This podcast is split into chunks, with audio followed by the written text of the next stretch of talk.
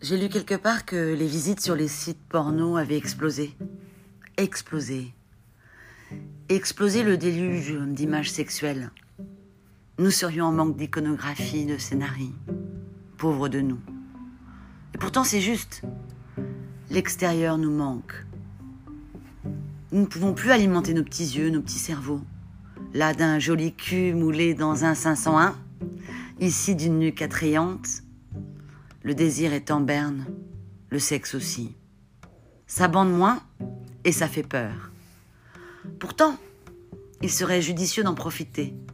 Faire des pauses de sexe. Réfléchir à de nouveaux scénars.